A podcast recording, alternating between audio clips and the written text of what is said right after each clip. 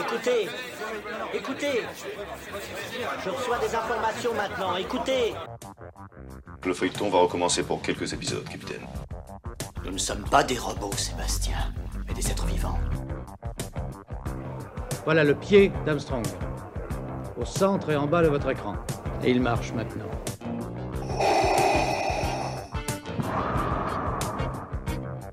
On peut dire aujourd'hui que la science-fiction est bel et bien partout. Tu veux dire qu'on est dans un programme informatique Est-ce vraiment si invraisemblable Le dormeur doit se réveiller. Non, c'est de la science-fiction. Bonjour à toutes et à tous, vous écoutez C'est plus que de la SF, le podcast hebdomadaire sur la science-fiction animé par l'œil de chéri et produit par ActuSF. Aujourd'hui c'est événement, on a un invité incroyable, je suis très très heureux de, de pouvoir faire cette euh, émission, mais avant tout on va écouter une bande-annonce. Tu sais, les gens, ils pensaient qu'en l'an 2000, il y aurait des voitures volantes. Il aura juste fallu attendre 45 ans de plus. On les a créés, Unix, pour qu'ils nous facilitent la vie. Parce que contrairement à l'ouvrier humain, le Unix n'a ni besoin de manger, ni de boire. La vie qu'on vit vraiment est trop courte. Profitons de chaque instant.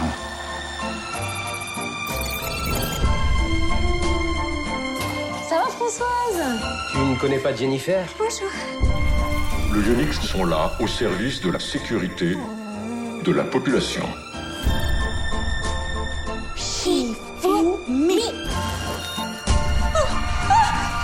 crois qu'il est en train de se passer quelque chose.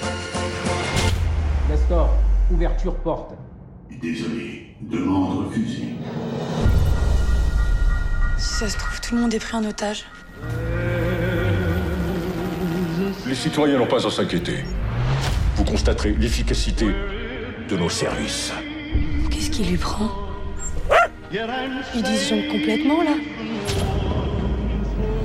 On va bien s'amuser ensemble. Ce qui se passe entre nous Pour une Réinitialisation, tapez 1. Pour une réclamation, tapez 2. Comment ça Faut se calmer?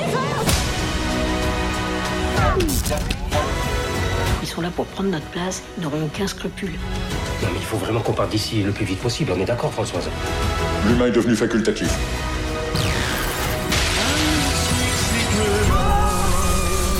Nous sommes des humains bouillonnant d'émotions et de sensualité.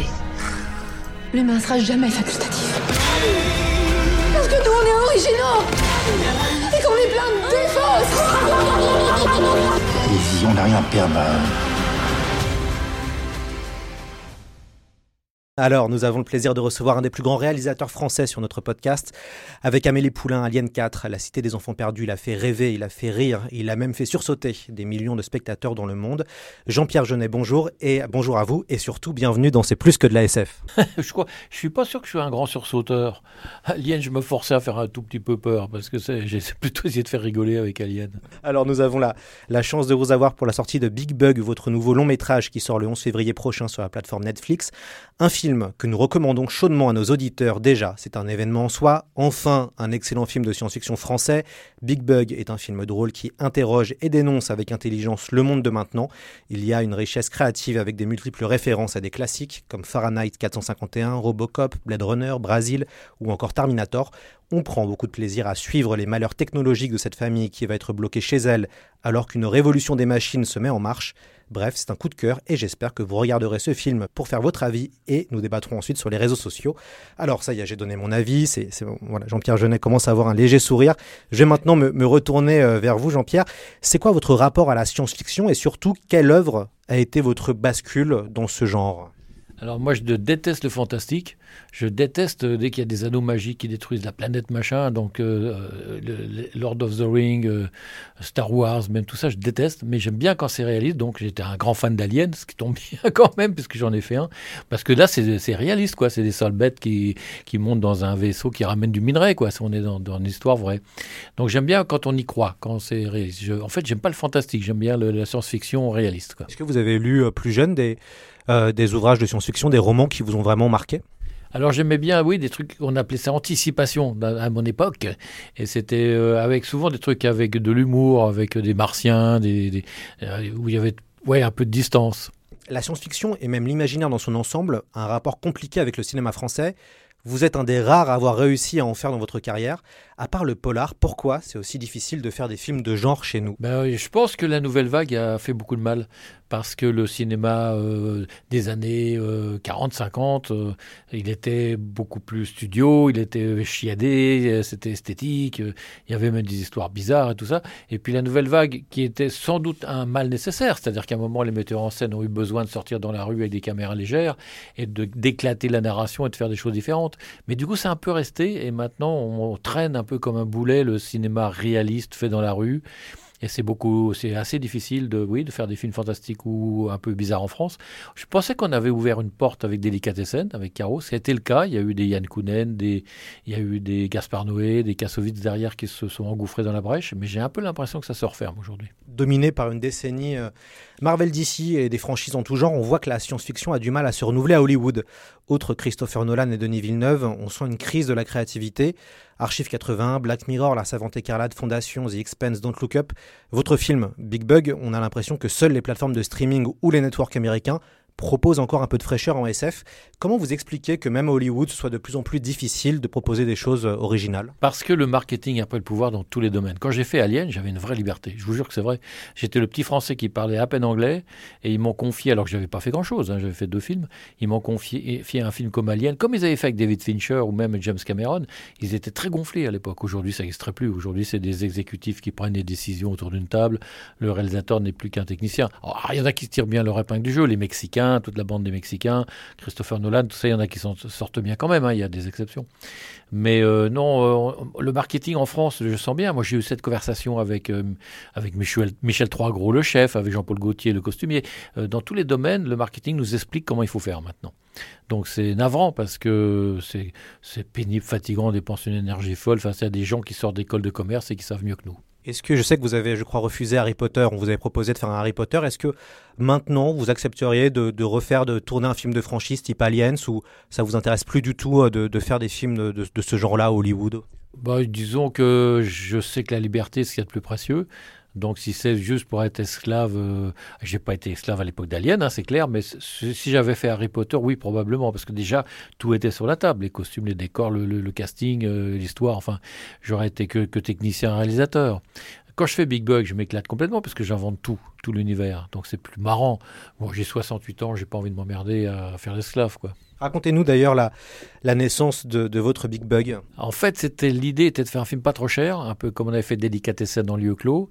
Mais bon, on n'allait pas refaire un film un peu intemporel, donc voilà, pourquoi pas le futur, puisque ça permettait de parler d'intelligence artificielle, de transhumanisme, de robots, tout ça, de, mais en version comique, version un peu comédie. C'est ça l'idée de départ.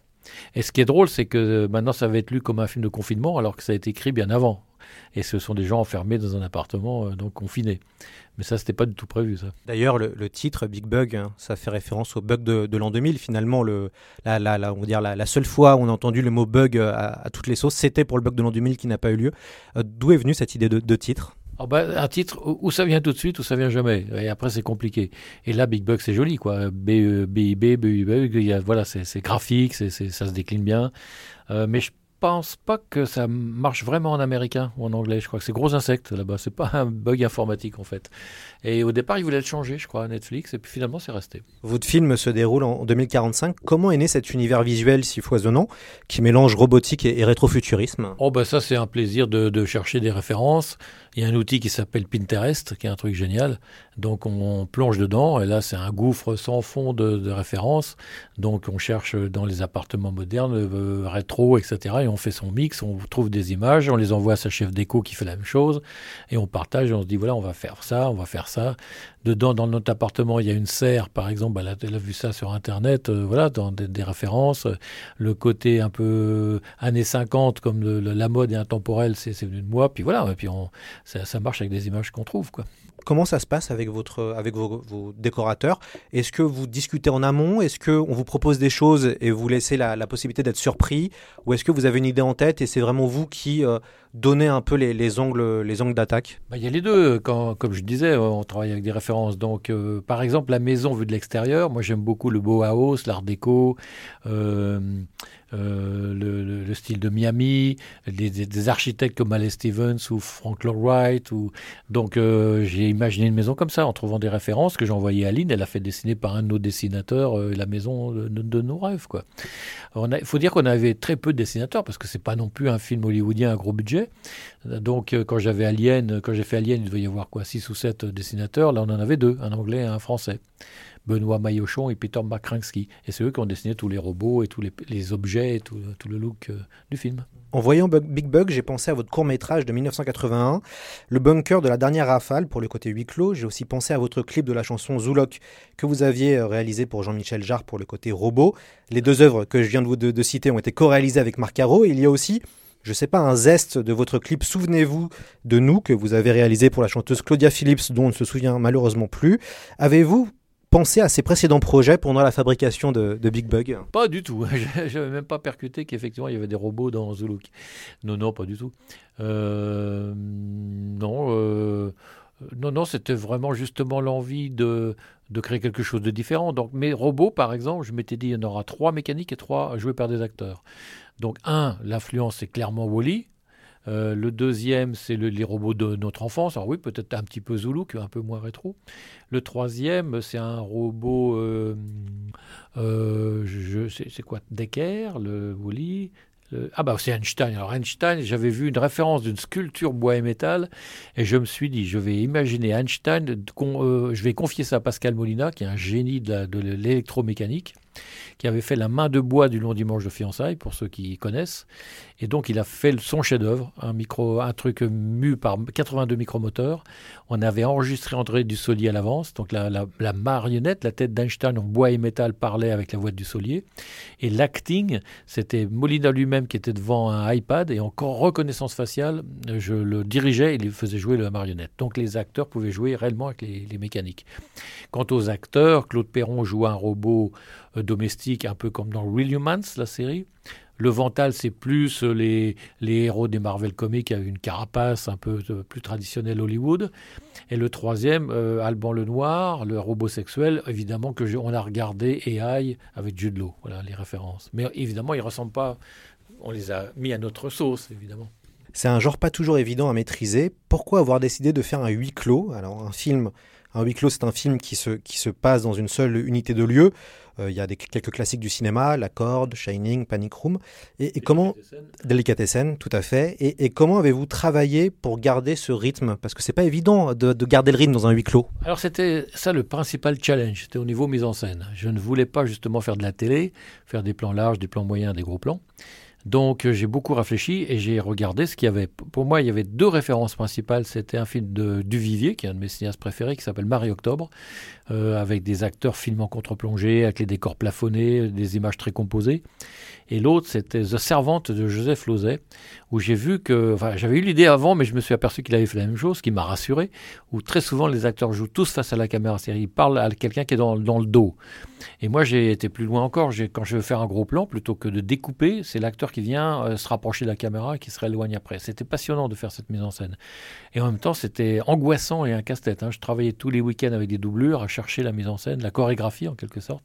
Mais je suis assez content de ce que j'ai fait de ce côté-là. Marie Octobre, pour ceux qui n'ont pas vu ce chef-d'œuvre, c'est un film avec Daniel Darieux, et il y a aussi Lino Ventura et tout un panel d'acteurs. C'est un film assez génial où des anciens résistants, euh, donc un, un, groupe de résistants se retrouvent pour savoir qui est le traître qui a vendu euh, le chef du réseau. Et euh, c'est un film totalement glaçant, très très très bien, et qui parle aussi d'un aspect assez sombre de la résistance, où on n'hésite pas à parler d'assassinat de traîtres. C'est vraiment un grand film. Si vous pouvez le voir, il est ressorti il n'y a, pas très très longtemps en, Blu-ray euh, et, en, et, en, 4K. Euh, dans votre film, dans Big Bug, entre les drones publicitaires, l'omniprésence des machines, une domotique qui devient folle, l'obsolescence programmée, votre film interroge aussi notre rapport à la technologie et sur le fait que nous sommes littéralement prisonniers d'elle. Que pensez-vous de ce basculement pré-cyberpunk que nous vivons actuellement où le téléphone est devenu un membre supplémentaire de notre bras? En fait, moi, j'adore la technologie. Souvent, on nous a reproché à Caro et à moi de faire du vintage, mais les gens ne se rendaient pas compte que pour euh, faire nos films, on a toujours été à la pointe de la très haute technologie. Déjà, Délicatessen, les trucages étaient en vidéo. La Cité, on l'a mixé en numérique. On était les premiers. Amélie était, était étalonnée en numérique. On était les premiers aussi. Euh, tous les films, à chaque fois, on va, aux pointes de la technologie. Là, il y avait cette euh, statue de Einstein qui était extraordinaire. Donc j'ai pas peur du tout des gadgets. Moi je suis très gadget et justement c'est ça qui me navre de me dire j'ai 68 ans. Allez, dans 15 ou 20 ans maximum, je serai plus là. Et qu'est-ce qu'il va y avoir après? Qu'est-ce qu'il va y avoir? Peut-être on sera plus là du tout. Hein, si c'est comme dans Look Up, il y a une, vieille comète qui se pointe où euh, on va. L'être humain est quand même suffisamment idiot, comme disait Lévi-Strauss. On a la capacité, comme le ver à soie, de produire une, une toxine pour s'autodétruire. Donc on sera peut-être plus là. Et c'est peut-être une bonne chose.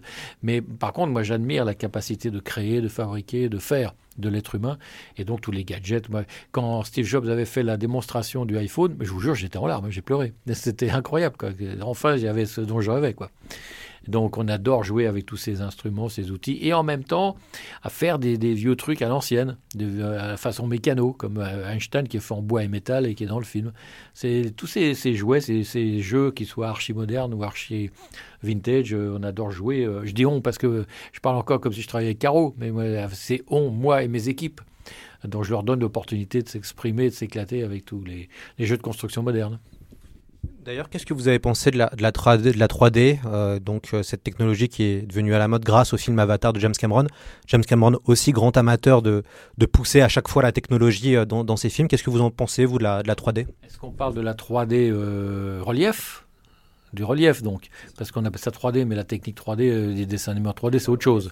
Alors le relief, moi j'ai fait TS Pivot en 3D, et on a tourné en vrai 3D, et c'était un travail extraordinaire. On a gagné le plus grand prix à Los Angeles avec Avatar, l'histoire de Pi et Hugo Cabret. Donc c'est pas les pires.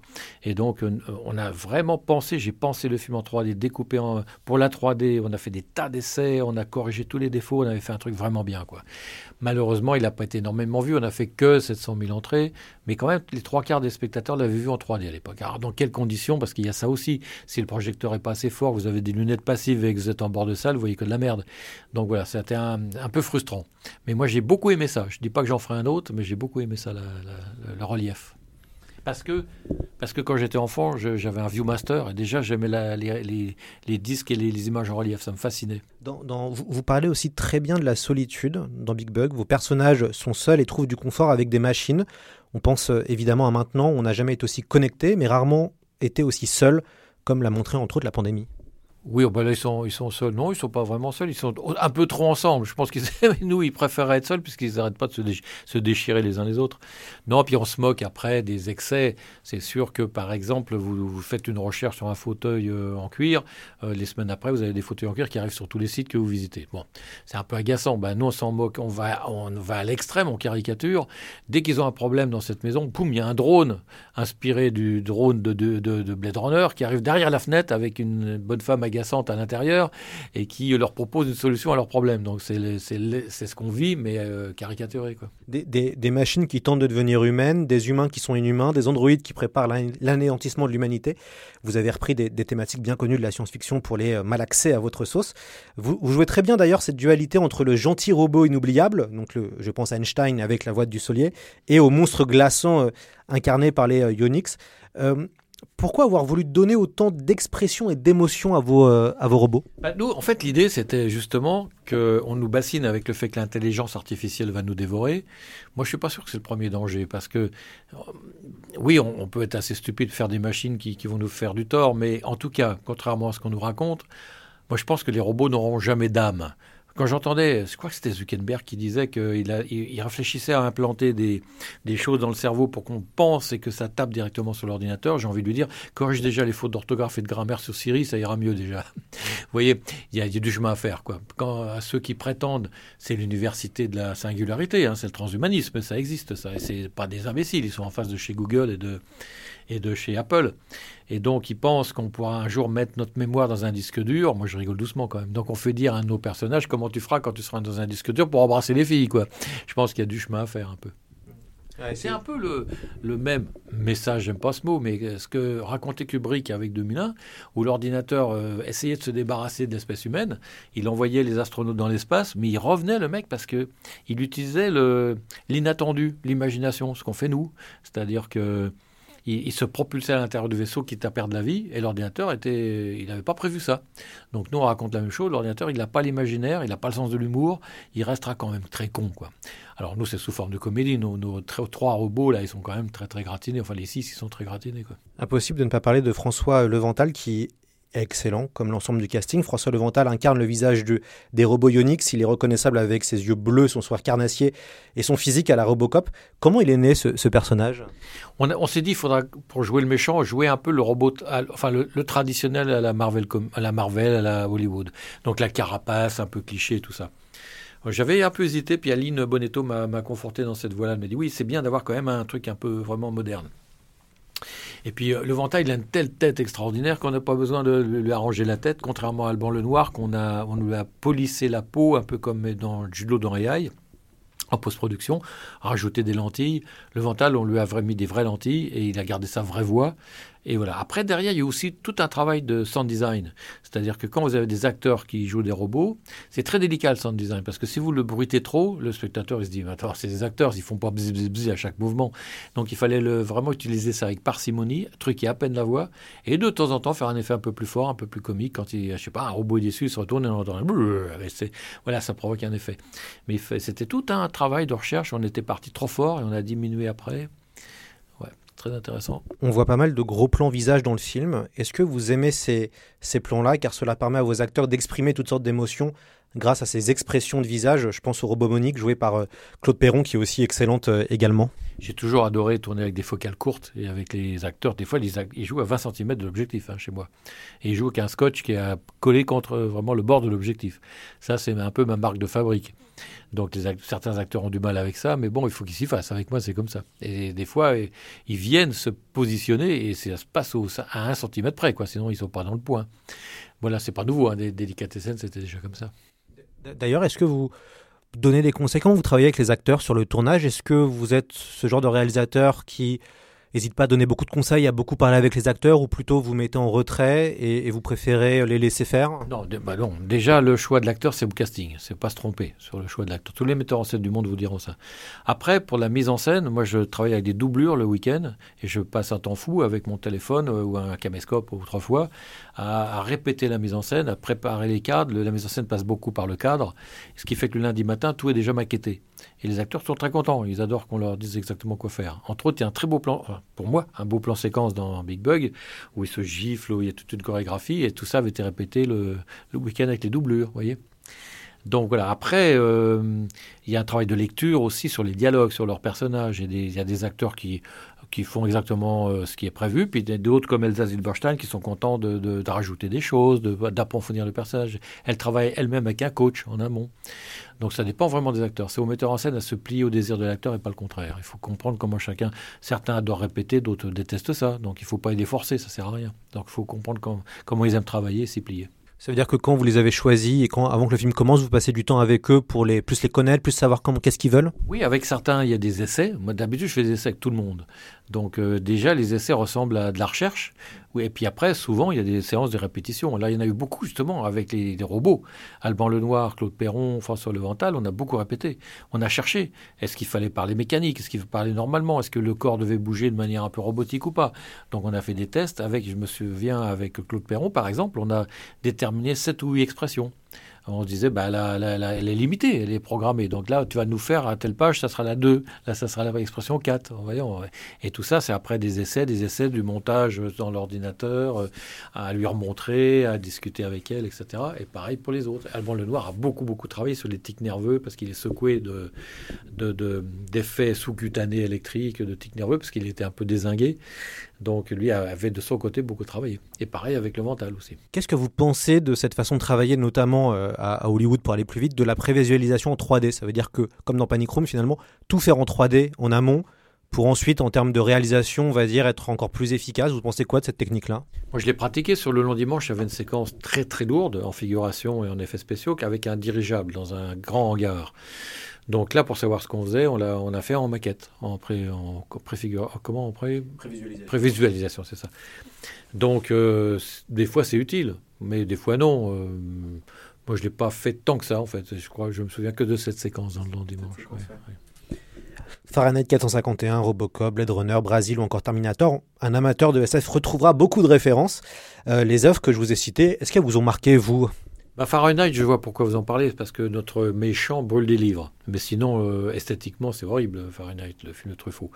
Moi, Truffaut, je, trouve que c'était un excellent auteur. Ah, il avait vraiment du, un style. J'aime beaucoup ses trois premiers films, euh, Tirer sur le pianiste, euh, Jim et Les 400 coups dans le désordre.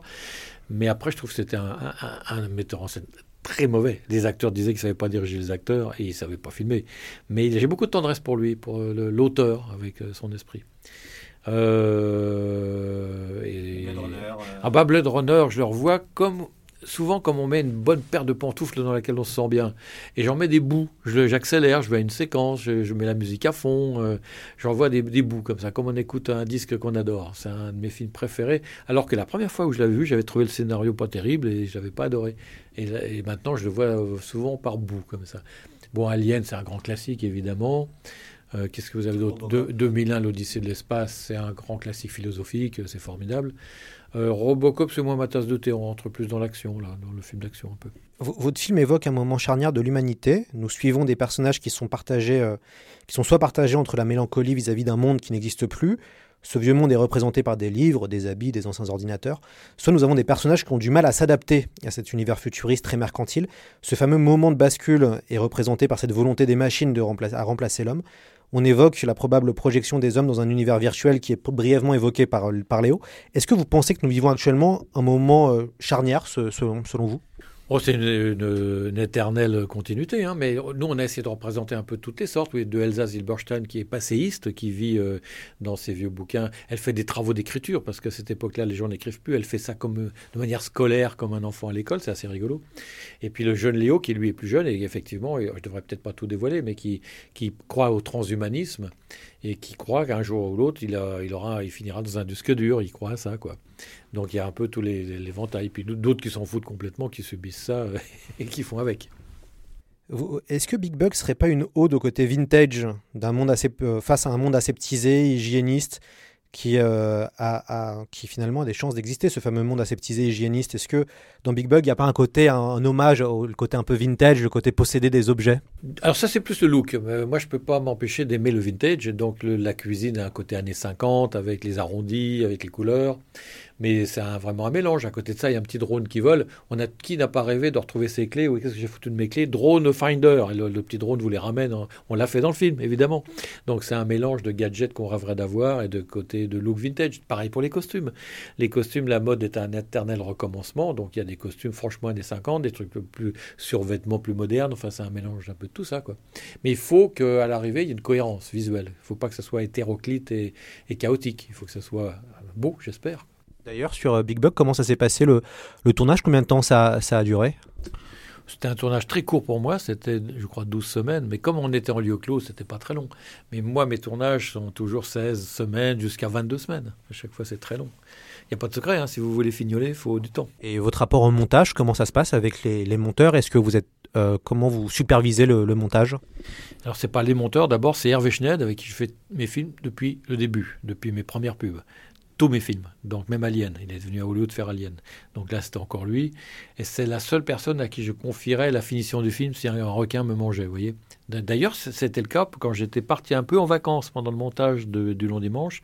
J'avais dû signer un papier à la Warner euh, que c'est lui qui était en charge de finir le film si j'avais un accident.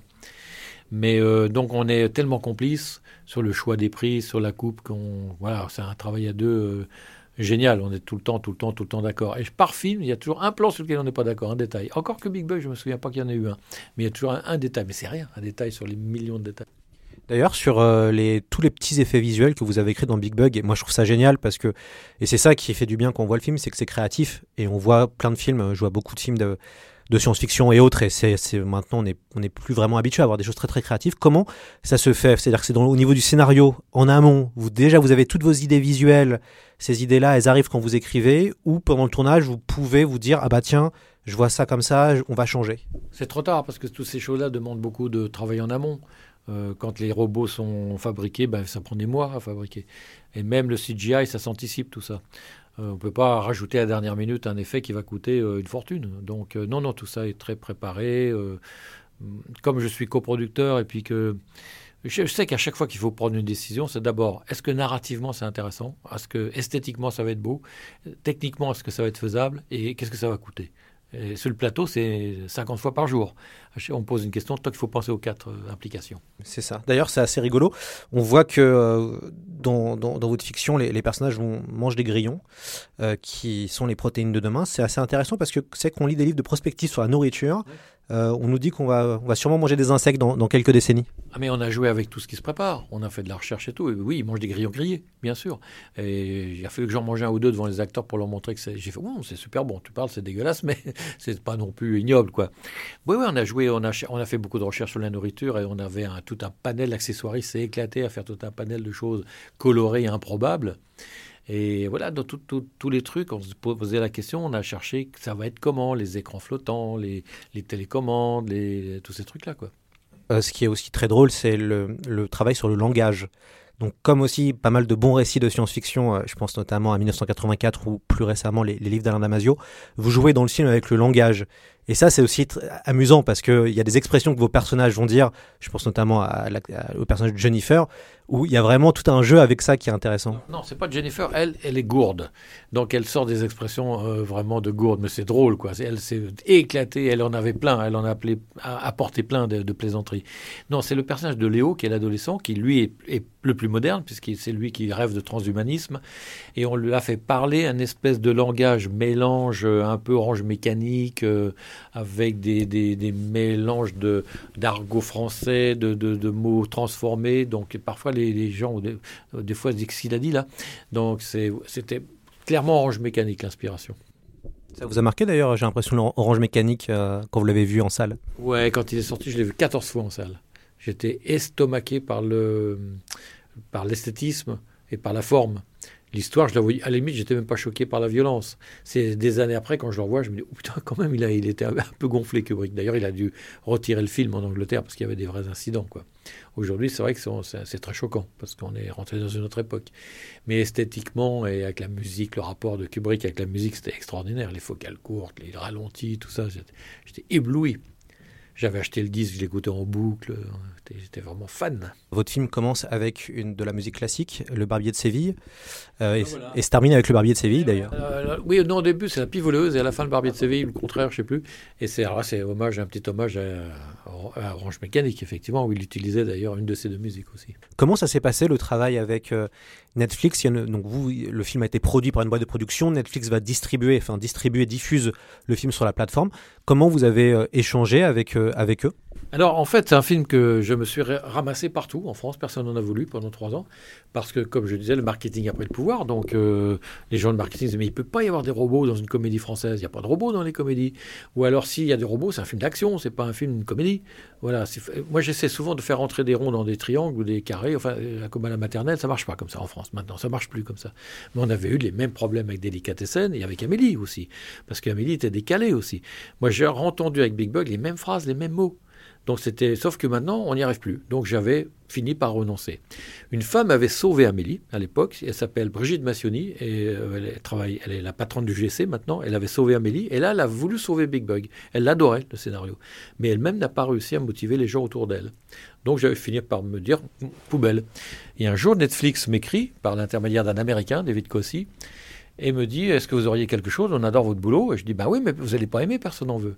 Il me dit Envoyez toujours. Le lendemain, il me dit Mais c'est génial, on y va. Le lendemain, il était greenlighté. 24 heures. Alors que ça faisait 3 ans que ça traînait en France. Et ils l'ont financé complètement. Euh, ils, ont donné tout l'argent qu'il fallait. Ils ont même monté le budget. De temps en temps, ils disaient même là, vous n'avez pas assez. Il faut, ça va pas être bien. Il faut plus d'argent. Et ça a été coproduit avec Esquad, Richard Grandpierre, euh, un coproducteur pour la fabrication. Euh, et je me suis super bien entendu avec eux. C'était génial. Et je l'ai coproduit avec ma société Tapioca. Voilà. Est-ce que vous envisagez de faire d'autres films pour Netflix ou pourquoi pas même une série alors j'ai un projet euh, peut-être de série, mais c'est en train de se dealer, de se discuter, donc je ne peux pas en parler. Quelque chose de totalement différent. Et moi, les plateformes, ça me convient complètement. Parce que l'angoisse de la sortie salle, Alain Corneau m'avait dit, tu vas voir, plus tu vas vieillir, plus tu auras peur. Et c'est vrai que le verdict de 10h du matin au Wall, où on vous dit, il y a 152 spectateurs, ça va être un succès ou pas, c'est dur. Le vendredi, je me souviens, c'était quel film euh, Ça devait être T.S. Pivette, il y avait Dupontel marche un peu mieux, on nous virait déjà dans les petites salles.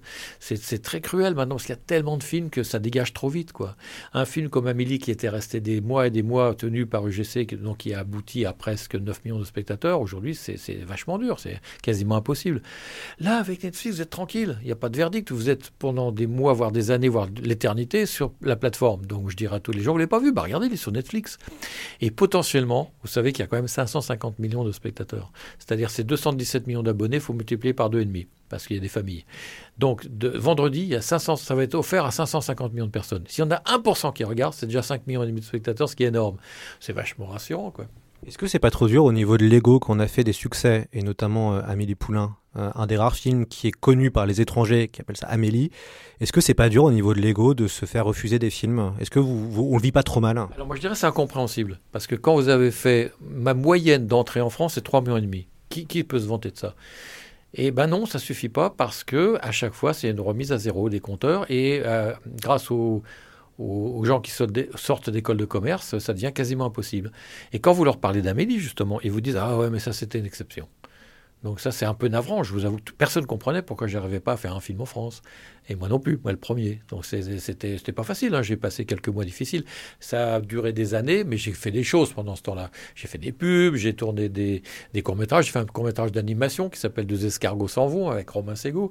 J'ai fait une grande expo Carogenet qui était à la Halle Saint-Pierre au musée de Lyon. Tiens, j'en profite pour dire qu'il va y avoir une petite expo de Big Bug à Lyon, au musée miniature et cinéma, avec tous les robots et tout ça.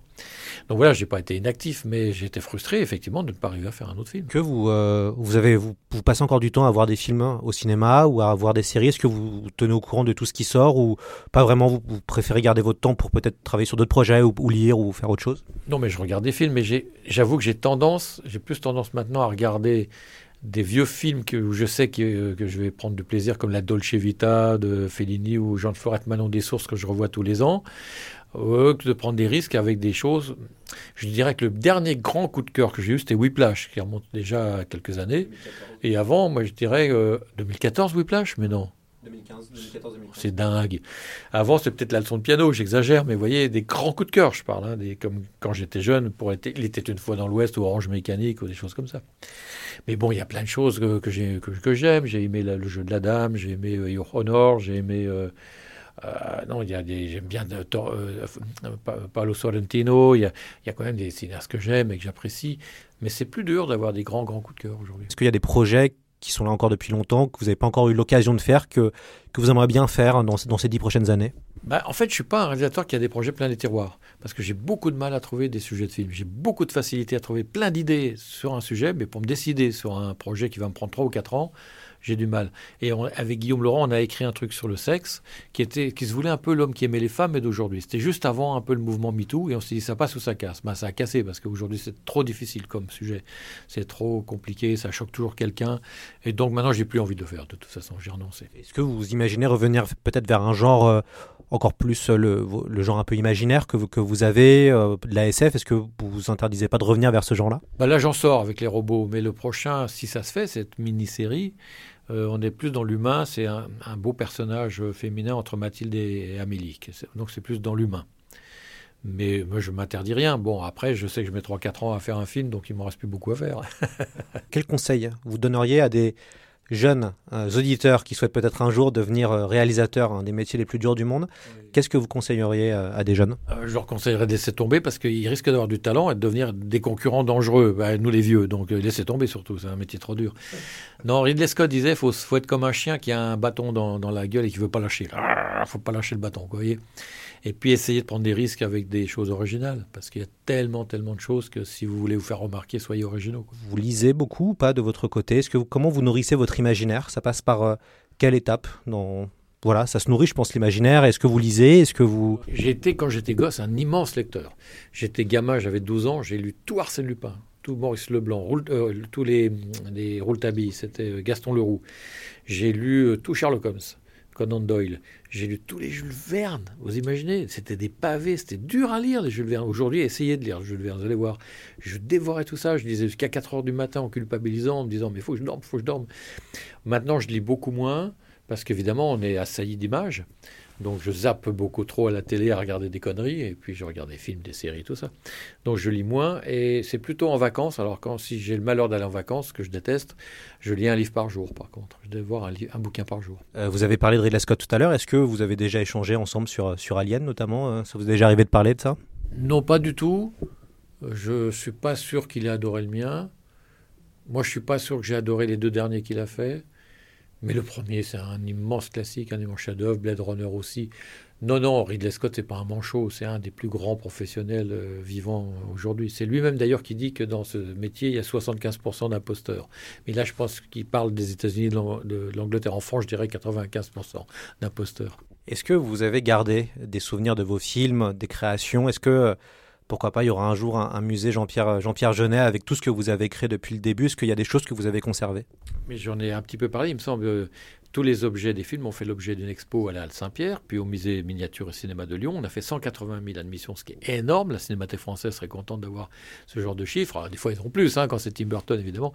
Mais euh, tout ça est entreposé, exposé dans mon bureau, qui est une merveille. euh, ça, s'il y un côté, c'est les objets de mes films, et de l'autre côté, c'est un musée Carnet-Prévert. Et tout ça, euh, aura un jour ou l'autre dans des musées aussi, évidemment. Je pense que le musée de Lyon sera bien prêt à accueillir mes objets et en faire une, une petite salle permanente, en tout cas, comme dans mon bureau. D'ailleurs, sur euh, Big Bug, on a eu le, le plaisir, et j'ai pu avoir la, la chance d'aller voir les, les, les, objets, et c'était en effet très impressionnant, et notamment le robot de Einstein d'André Dussolier, vous en, on en a parlé pendant le podcast, c'est fabuleux, quoi. Vraiment, c'est fabuleux. Les, les, objets de Big Bug vont être exposés à Lyon, dans, dans, en avril, je pense une petite expo avec les dessins préparatoires, des costumes, les robots et tout ça, une, petite, une belle jolie petite expo Big Bug. Est-ce que vous, vous dessinez par exemple? Ça vous arrive de faire des croquis? Ça vous arrive un peu de... Moi j'ai la connexion entre le cerveau et la main qui ne marche pas.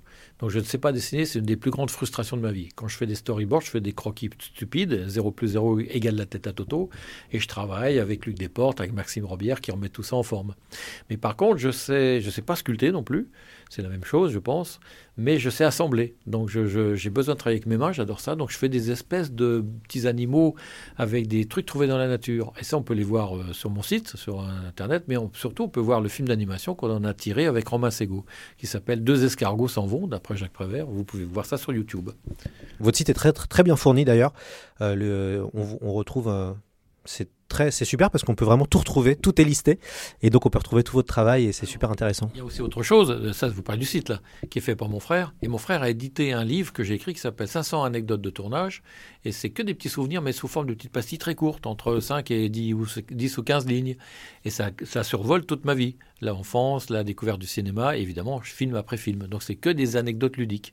Donc je vous conseille d'acheter 500 anecdotes de tournage sur Internet. Vous avez jamais fait de sequel, de numéro 2 à vos films, ça vous avait jamais traversé l'esprit? On vous a sûrement peut-être proposé de faire une suite à La Cité des Enfants Perdus, ou je sais pas, peut-être Amélie. Non, vous a jamais proposé une suite ou ça vous a jamais intéressé? La Cité non, mais Amélie oui, bien sûr, tout de suite. On nous a dit mathématiquement vous ferez 4 millions et demi, la moitié. Et quelque part le dimanche a été perçu par l'audience comme un, une suite parce qu'il y avait aussi euh, Audrey. Après, euh, Amélie, on nous a proposé des séries et puis évidemment des musicals. Euh, comme je hais les musicals pendant 15 ou 16 ans, j'ai dit non, puis j'ai fini par dire oui, pour en faire profiter une association. Ce qui a été le cas, malheureusement, c'était une vraie double, leur truc, et ça n'a pas marché. Encore que maintenant, il marche à Londres, j'ai l'impression. Il est passé à Munich, au Japon. Malheureusement, euh, la société a revendu les droits à une société chinoise, je crois, et on a du mal à revoir l'échec aujourd'hui. Une série TV, euh, Amélie Poulain, fait par un jeune fan ou quelqu'un qui voudrait, euh, un réalisateur hein, qui, qui, serait comme, un, comme ce qui se passait avec Fargo, euh, disponible sur Netflix, quelqu'un a repris, on va dire, une œuvre et en a fait une série. Vous, ça vous intéresserait ou... Récemment, j'ai eu une idée, mais c'est tout récent, je devrais peut-être pas en parler. Mais je me disais, en fait, on peut pas reprendre Amélie, ça serait pas Audrey, donc ça serait moins bien. Mais non, peut-être il faudrait faire une fan qui se prend pour Amélie et qui essaie de faire pareil. J'ai voulu faire un faux documentaire sur Amélie qui parlait de ça un peu. Et j'ai pas réussi à le monter, vous le croyez, pour les 20 ans d'Amélie, alors que le, film est racheté. Il passe en Allemagne, il va. Sony Classic l'a racheté aux États-Unis. À Cannes, sur la plage, c'était bourré, ils ont refusé 200 personnes. Et ben, j'ai pas réussi à le monter. C'est quand même. Voilà, parce que le marketing se dit, oh là, mais c'est encore bizarre ça, qu'est-ce que c'est un faux documentaire Pourquoi il fait pas un vrai? Voyez ce que je veux dire? Ce sera le, le, le mot de la fin. Un, un grand merci Jean-Pierre Jeunet pour votre temps. Nous, nous rappelons que Big Buck sort le 11 février sur Netflix. N'hésitez pas à voir ce film. N'hésitez pas aussi à noter ce podcast sur les applis et à laisser des commentaires. Jean-Pierre Jeunet, est-ce que vous serez d'accord de, de, revenir sur le podcast pour une émission spéciale Alien 4 euh, Oui, pourquoi pas, oui. oui. On, on, adorerait savoir aussi les passer euh, 40 minutes avec vous juste sur le film pour que vous nous racontiez de, de A à Z comment ça s'est passé cette aventure. Ok, ok. Voilà, on a réussi à arracher un hockey de, de Jean-Pierre Jeunet. On termine maintenant cette émission. Merci encore à vous, les auditeurs, et j'espère que cela vous a plu. On se dit à très vite dans C'est plus que de la SF.